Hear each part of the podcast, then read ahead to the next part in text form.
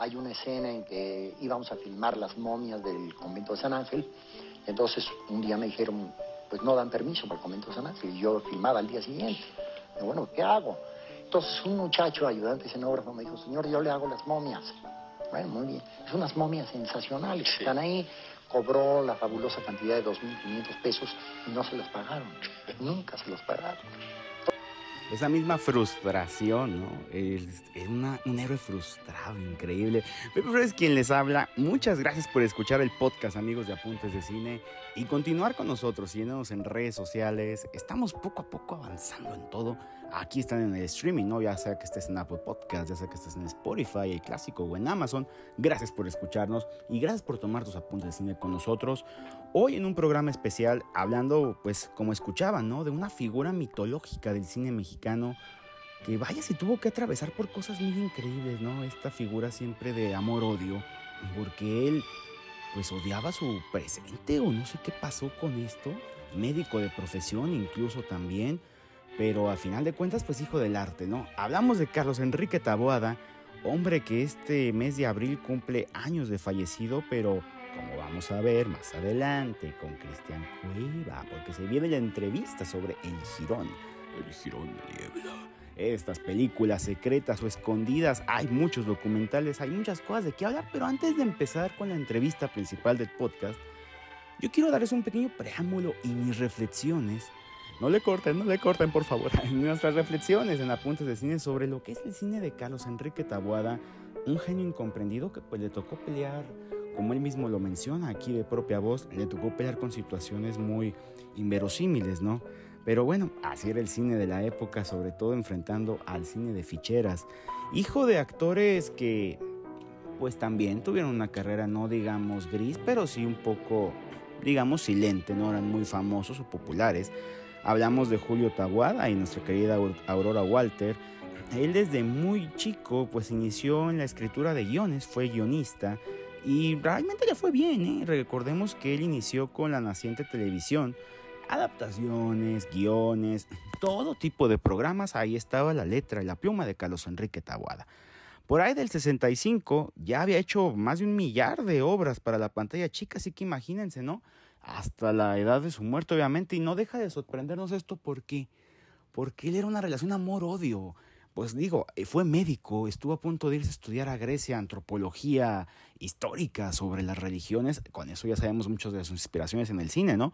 Pero realmente inducido, ¿no? Por muchos de sus compañeros, grande gente que encontró talento en Tabuada, como eh, pues Juan José Pérez, me viene Juan José Pérez Padilla, estas condiciones lo hicieron que él escribiera, redactara un guion llamado Kit Tabaco. Una historia realmente pues llena de muchas pretensiones, pues de medio boxístico, el Kit Tabaco. Eh, le pedía, pues. ¿cómo te los puedo decir? Una historia pugilística, ¿no? Realmente a Taboada no le gustó al final el resultado. Hubo corajes incluso contra el director, pero fue evolucionando en sus estilos, su educación, su formación, como se los mencionaba, ¿no? Esto de la antropología religiosa, una persona que realmente no tenía religión, era ateo, como decimos muchos ateos, gracias a Dios, ¿no? Pero la inspiración de su media hermana, Sara Utoff, Sara Utoff creo que era su, la madrastra, de su, del primer matrimonio del actor Tabuada, su media hermana Sara, que lamentablemente ella tenía una condición médica que le hacía estar postrada en cama por lo cual pues el cine fue un gran aliciente para ella y él se inspira gracias a ese ateísmo para escribir historias que nos dejaron helados, esas historias donde se involucra la religión, donde se involucra el feminismo, donde se involucran estos dogmas, estas peleas de valores, valores anticatólicos, anticristianos, antisociales, que a mucha gente le pueden asustar o no, pero a muchos nos encantan. Ese fue Carlos Enrique Tabuada, que realmente tuvo sus primeros éxitos pues dando entregas como fueron, ¿qué fue? Las películas, las del Chucho el Roto en el 59, donde tuvo que ver mucho en el trabajo de guion, ahí estuvo Tabuada. Igualmente le ofrecieron, pues ya como series de terror expresas como La Maldición de Nostradamus en los inicios de los 60 Ahí estuvo pues con gente de la talla de Germán Robles, eh, Julio Alemán, Domingo Soler. Tabuada supo mezclar todo este tipo de elementos, desde elementos surrealistas o expresionistas. El cine mexicano, creo yo, cuando hablamos del género del terror siempre menospreciado, pues bebe muchísimo del expresionismo alemán, bebe de las obras de Juan Bustillo de Oro, como por ejemplo Dos Monjes, de ahí viene una, una especie de transformación con este cine que se mezcló entre la comedia, los monstruos raros, hasta derivar en Blue Demon contra los monstruos o el santo. A mí la persona no me gusta, pero hay abrazo público, obviamente. Incluso recordemos que ya después de todo esto, él logra encontrar a su gran socio, que fue Alfredo Urbanova, ¿no? Ambos hacen guiones fantásticos, logran entenderse muy bien cintas como Orlac, El infierno de Frankenstein en el 60, una obra pues de culto que realmente nos, gustó a mucha gente, ¿no? Tabuada, que insistimos, ¿no? Anticlerical y ateo, también sale con películas muy importantes como El moderno Prometeo de Shelley, que eso sí eran series más que nada, pero juntos logran escribir también una película fundamental, El espejo de la bruja, donde ahí vemos el estilo esotérico, el estilo que le gusta Tabuada, que le gusta este estilo donde empoderan al sexo femenino en los temas más, digamos, pues un poquito, pues fuera de lo común, ¿no? Realmente. Y muchas series más, ¿no? Pero el éxito de Tabuada realmente vino cuando se entrega al horror, se entrega al suspenso, se entrega a esta especie de cine noir, de cine expresionista porque Tabuada tuvo una tetralogía del terror que yo creo es la, su pico, el penáculo de su obra, ganando muchos adeptos. Eh, uno de ellos aquí está hablándoles realmente. Cintas como Hasta el viento tiene miedo, El libro de piedra, Más negro que la noche, Veneno para las hadas, una de, mis favoritas, quiero decirles en cuanto al cine de Tabuada. Teniendo actores íconos que siempre son sexo femenino, eso me llama mucho la atención del cine de Tabuada Marga López, María Cruz Olivier, por ejemplo, Hasta Viento tiene miedo. O también las niñas, o sea, con niñas ya hablando de Veneno para las Hadas, que eran María Rojo y ahorita no recuerdo bien la otra protagonista. Libro de Piedra también con Marga López y igualmente está, creo que está Joaquín Cordero, ¿no? La historia de una relación entre una niña y un niño fantasma que vive atrapado en una estatua de piedra. Historias que veamos con símbolos que pueden ser muy plausibles en México. Recordemos que México si algo tiene rico son sus leyendas, son sus historias desde La Llorona, El Rosario de Amozoc, La Mulata de Córdoba. El cine de Córdoba se, se alimenta justamente de eso, el cine de Carlos Enrique Tabuada, disculpe usted, pero la realidad es de que creo yo su éxito más grande, para mí, en mi opinión, es con Veneno para las Hadas, porque logra mezclar este tipo de cine neogótico, a veces algunos lo tratamos de ver como minimalista, pero lo que son brujas, espectros, magia, hechicería y empoderar, insisto, empoderar al sexo femenino. Eso es parte de la gran obra de Carlos Enrique Taboada, un cine que no fue muy bien apreciado en México. Recordemos que siempre había críticas muy pesadas, gente como el maestro Ayala Blanco, pues ese estilo tan sagaz que tiene, ¿no? no le gustaba muchísimo el cine de Tabuada, pero hay muchas más opiniones, ¿no? Hay una de José de la Colina también, por ejemplo, ¿no? La técnica de Tabuada, ahorita se lo leerlo con lo que me documenté, podría definirse como un duaguerrotipo parlante. O Jorge Ayala Blanco, que pues sí dice mm, acumulación de mala literatura simbólica y lugares comunes sobre el ateísmo, antitualismo, antimilitarismo y feudismo, o sea, son opiniones que realmente, como les digo, ¿no? El cine de terror nunca ha sido muy bien valorado, menos en México. Pero aún así creo yo el cine de Tabuada, me quiero yo quedar con esa reflexión final antes de ir a la entrevista, que es un cine que sí, que practica el, el anticlérico y lo vemos muy bien ejemplificado en su obra máxima, creo yo, independiente de la tetralogía del terror, que es La Cristiada en el 77, ese estilo anticlerical que lo vemos de verdad impregnado un cine que empodera a la mujer por el tipo de contenidos terroríficos, eso sí, pero son personajes muy desarrollados, que realmente no es el jump scare, no es el miedo de la sangre, sino lo que está pensando. Y que hay giros, giros espectaculares a los Hitchcock, a los Polanski, a los Casabets. Nuestro querido Carlos Enrique Tawada. Felipe Flores quien te habla. Continuamos en el podcast y escuchemos la entrevista con nuestro querido director Cueva. Girón, vamos al podcast.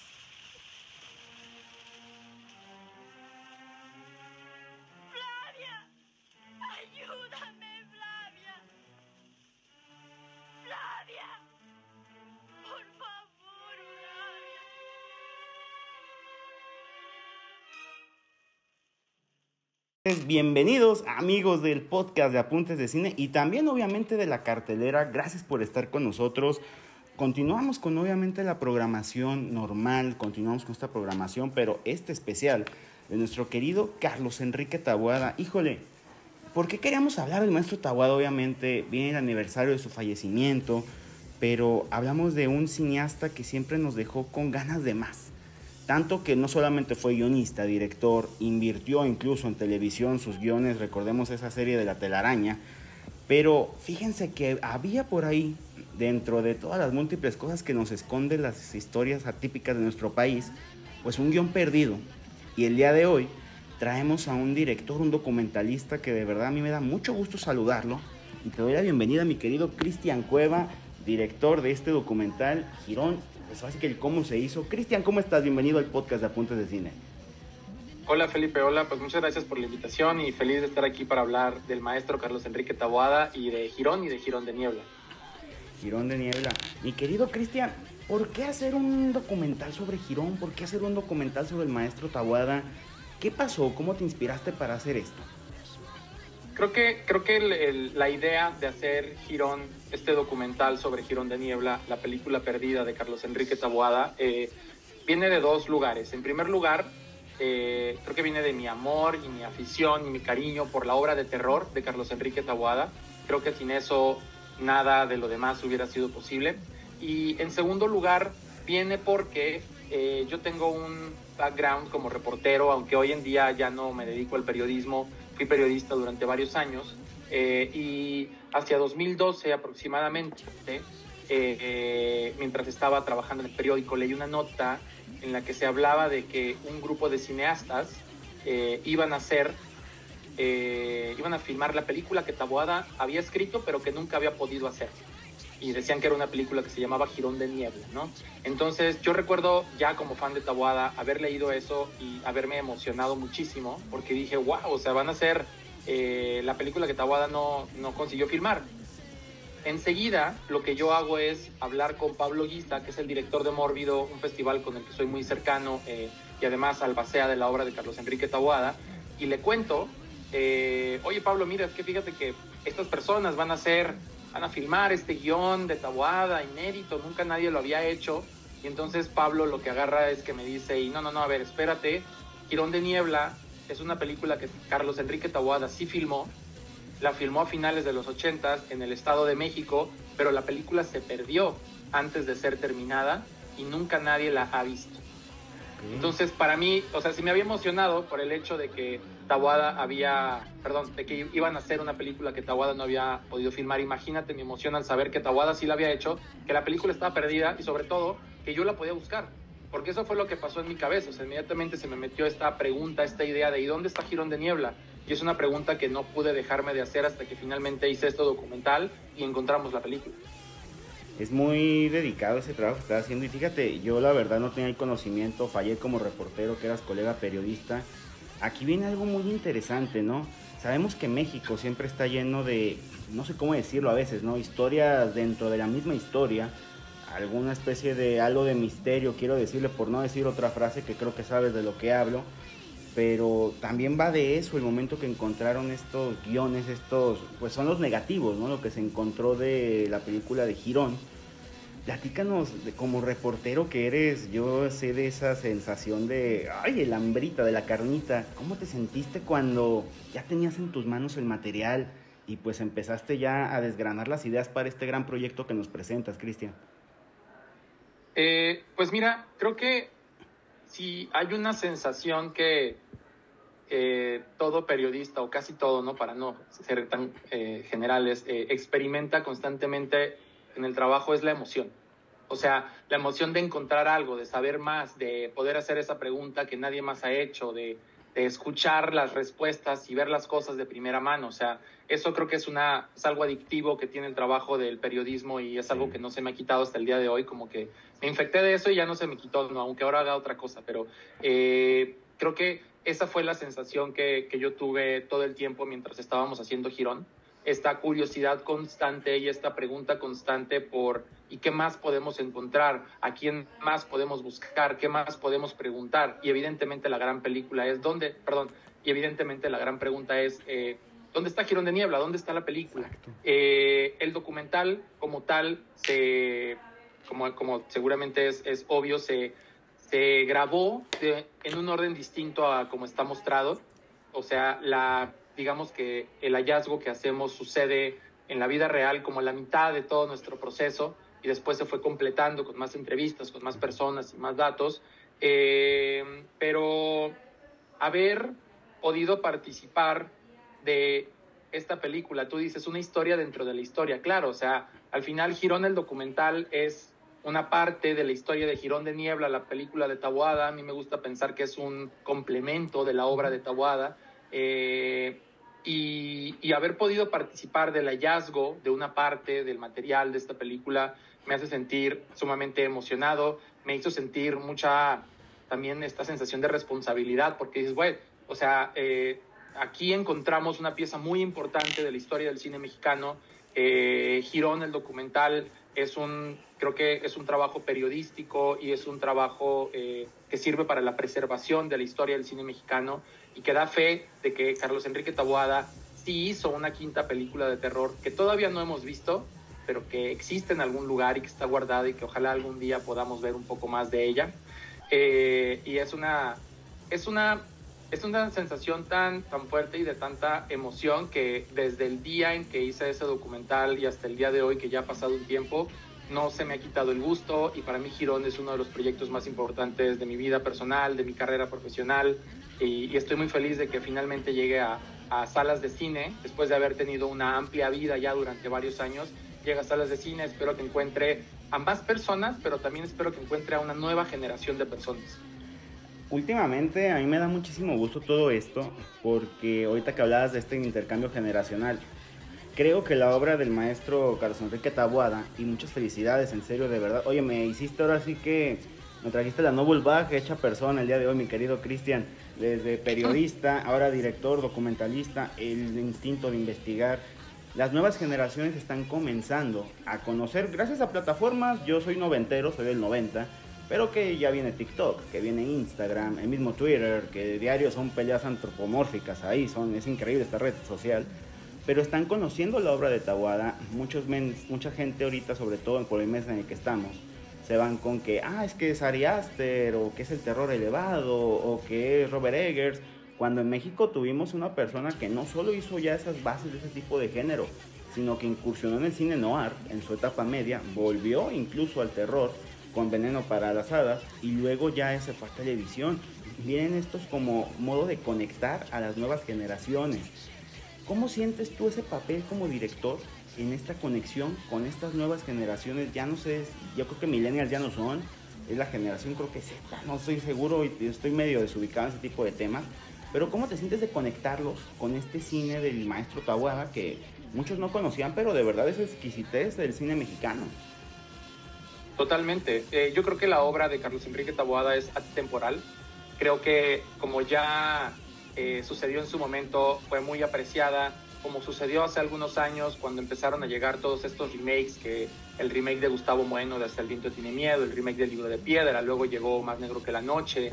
Eh, creo que, y, de esto sí estoy, estoy casi seguro, pero siento que está habiendo una nueva revaloración del cine de Tahuada actualmente. O sea, justo el año pasado, este año, estoy, estoy percibiendo en el ambiente mucha curiosidad y mucho interés por ese eh, tipo de, por ese cine de los 60, 70, 80, por indagar eh, y encontrar películas perdidas de todos estos directores que a lo mejor las nuevas generaciones no conocen de primera mano, pero escucharon a sus hermanos o a sus papás o a sus abuelos hablar, hablar de películas así. A mí me parece que Carlos Enrique Taboada es uno de los pilares del cine de terror mexicano, de la mano de otros directores como Juan Bustillo Oro, Fernando Méndez, Juan López Moctezuma, Chano Urueta, por ejemplo, con quien, eh, con quien trabajó porque Carlos Enrique coescribió El espejo de la bruja, Servando González, El escapulario, o sea, Carlos Enrique Taboada es parte de una tradición atemporal del cine mexicano de terror y a mí me parece que forma una parte muy importante del cine de, terror en general de todo el mundo.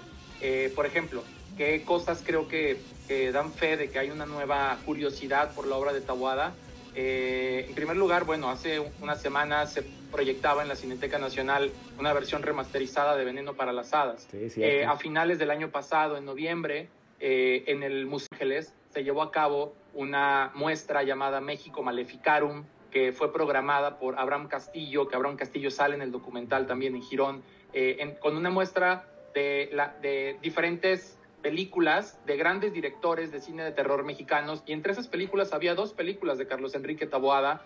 Eh, también en Estados Unidos acaba de editar una, una versión, una, una, un paquete de, de, películas, con tres películas de Carlos Enrique Taboada. O sea, creo que justo estamos en un nuevo momento de curiosidad eh, en donde la búsqueda de los viejos formatos también creo yo, ¿no? Como indagar en el celuloide, los VHS, o sea, voltear hacia atrás y descubrir todas esas cosas eh, muchas veces más modernas que las películas que, llegan hoy en día al cine, eh, resulta muy interesante. Entonces, para mí es eh, un honor, la verdad, poder haber hecho este proyecto y poder haber, formar parte, digamos, de, de, como una extensión de la obra de Carlos Enrique Tahuada, de todo su trabajo. Eh, y estoy seguro que no es la última vez. Estoy seguro que la obra de Taboada se va a seguir, seguir viendo durante muchos años y espero que Girón también. No, porque se necesita. Eh, necesitamos de verdad que ese cine se siga consumiendo. Ahorita estamos en una época donde a lo mejor puede que por eso estén reviviendo el gusto por autores tan contemporáneos, porque parece que nos quedamos en una pizca de originalidad en los contenidos. Lo hemos hecho todo tan comercial, yo les digo a veces que es generación, me siento a veces el abuelo Simpson, Abraham Simpson cada que hablamos de estos temas, porque sí veo yo que es como generación de microondas, veo hace poquito nuevas películas, nuevas temáticas y las acabaron satanizando, ahorita que citábamos a Ari Aster, pero aquí yo te quiero preguntar dentro de Girón del documental, que de verdad a mí me dejó muy perturbado por muchas cosas, este doble tema, la ambivalencia, ¿no? De lo que es México. ¿Cuál fue el momento más complicado para ti como director, como periodista incluso, mientras más escarbabas en el tema de Girón, porque sé que en México, pues yo soy mexicano también, pero cuando uno encuentra estas cosas es de cuidado porque por algo estaba escondido por algo estaba perdido. ¿Tú cómo te sentiste en eso o qué momento te dio más como este estrés, este saborcito? Pues yo creo que eh, con Girón lo que pasó fue que el terror de la vida real se metió en el terror de la ficción, eh, básicamente, porque para, para las personas que, luego vean el documental se van a dar cuenta de que la, la pérdida de Girón de Niebla está relacionada con un suceso político y social eh, muy grande que ocurrió en México a finales de los 80, parte de todo lo que, lo que estaba sucediendo en esa época. Eh, y, y sí habla mucho de la vulnerabilidad eh, a la que todos estamos expuestos, porque eh, lo que sucedió al final, la razón por la que la película desapareció, fue una razón ajena al mismo Taboada, pero que sin embargo sí tenía que ver con algunas otras personas que estaban involucradas en el documental. Eh, entonces creo que se vuelve como un doble misterio, una doble intriga. O sea, por un lado la intriga de la película, eh, por otro lado la intriga política y social de la vida real. y sobre esta sensación que, que tú sugieres en tu pregunta, claro, o sea, sí da un poco de, miedo de pronto meterse eh, con esos temas, pero por eso creo que aquí eh, el, instinto y creo que eh, incluso digo, la ética periodística sirve mucho porque para mí era muy importante que cualquier cosa que fuéramos a decir la dijéramos con sustento, con bases, que hubiera testimonios, que hubiera personas apoyando esto, no quería que quedara en un chisme. Entonces, eh, a mí me parece que, de hecho, esa fue una de las, ese fue uno de los retos, o sea, poder argumentar y documentar eh, las razones por las cuales la película se perdió. Definitivamente fue algo en lo que tuvimos mucho cuidado eh, y porque no queríamos equivocarnos, no queríamos ser inexactos, y no queríamos que esto fuera, te digo, un chisme, eh, un, mito ahí este, medio urbano, medio raro. entonces, luego pierde eh, mucha de la magia, ¿no? Cuando toma este como aspecto de mito o chisme, esa es la verdad. Yo veo mucho, últimamente mucho contenido en redes, youtubers o esto que se basan en chisme, no en investigación. Y esto es una investigación periodística. Total, total. Siempre fue uno de los, de los puntos eh, importantes para nosotros. Digo, yo en ese entonces que trabajaba eh, como periodista, para mí era sumamente importante tener todo respaldado. O sea, no quería que hubiera una pizca del documental que no tuviera eh, un respaldo ya sea bibliográfico o documental o con el testimonio de una persona eh, que me pareciera a mí, eh, digamos, relevante o lo suficientemente informada como para hablar de eso en este documental. ¿no? Sí fui bastante riguroso con eso y, y, pues nada, así es, este, hacer documentales es, te digo, es como tener una pregunta abierta y como tratar de responderla 24/7. Exactamente, siempre son momentos, a mí me encanta la verdad, creo que el cine documental es el futuro y el actual presente de México, lo están llevando con mucho honor y ya entras tú también en este paquetito porque gente como Tatiana Hueso, obviamente ahorita ya tú que estás metiéndote incluso ya al género del misterio, al género de lo sobrenatural con las películas de Tabuada, eso sí me da muchísimo gusto, pero te quiero hacer una pregunta de esas de imaginación rara, ya se voy a parecer espiritista. Imaginemos que está el maestro Tawada viendo el documental. Ya lo vio. Increíble, ¿no? ¿Qué crees que opine él del documental? ¿Tú cómo piensas que lo recibiría? Eh, yo creo que le daría gusto que alguien y un grupo de personas se hubieran interesado en su trabajo de la manera en la que lo hicimos nosotros y que le hubieran dedicado varios años de su vida a hacer un proyecto como este eh, para hablar de una película que él no tuvo el gusto de ver en pantalla ni terminada, eh, pero que decenas, cientos o miles de personas en todo el mundo morirían por ver. O sea, de entrada creo que le daría gusto. Y en segundo lugar, creo que seguramente me contaría muchas historias de, no, mira, es que esto más bien fue así. Ah, no, y este me caía bien, no, y esto no salió bien, no, esta es mi escena favorita, no, esta es la escena que no me gustó. O sea, poder tener como el audio comentario de Taboada, de Girón de Niebla sería invaluable y me emociona mucho que me lo hayas preguntado, nunca me lo había preguntado, pero me daría mucha curiosidad. Eh, y sí creo que le daría gusto al mismo tiempo se pondría a contarnos más historias eh, de la filmación de la película.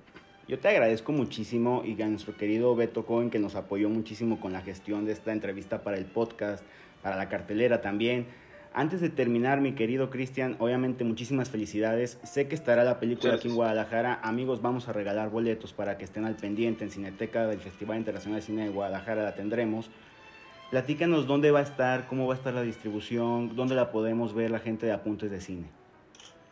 Claro que sí. Eh, bueno, el estreno de Girón va a ser un estreno itinerante. De entrada vamos a arrancar con el circuito de arte de la Ciudad de México y de otros estados de la República. En la Ciudad de México vamos a estar en cines como el Cine Tonalá, Cinemanía, la Casa del Cine.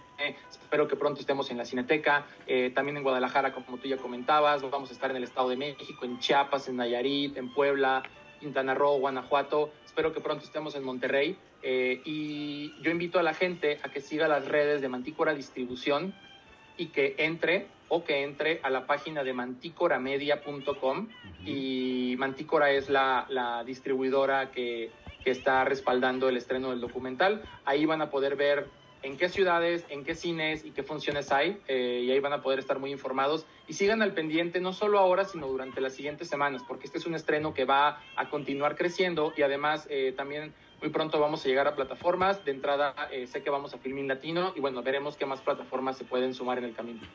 Te agradezco, mi querido Cristian. Yo no sé qué diría Carlos Enrique Tabuada, al cual cerramos ya este tema del podcast, pero lo que yo sí te digo es que estoy orgulloso de ver un trabajo tan bonito, tan bien hecho y con tanta pasión y sello periodístico. Muchas felicidades, Cristian. Y amigos de Apuntes de Cine, amigos del podcast, terminamos nuestra clase de hoy impartida por nuestro buen Cristian Cueva, que Vaya si nos va a dar un girón, pero de cerebro después de ver este documental. Gracias, Cristian. Un gusto que estés con nosotros en el podcast de Apuntes de Cine.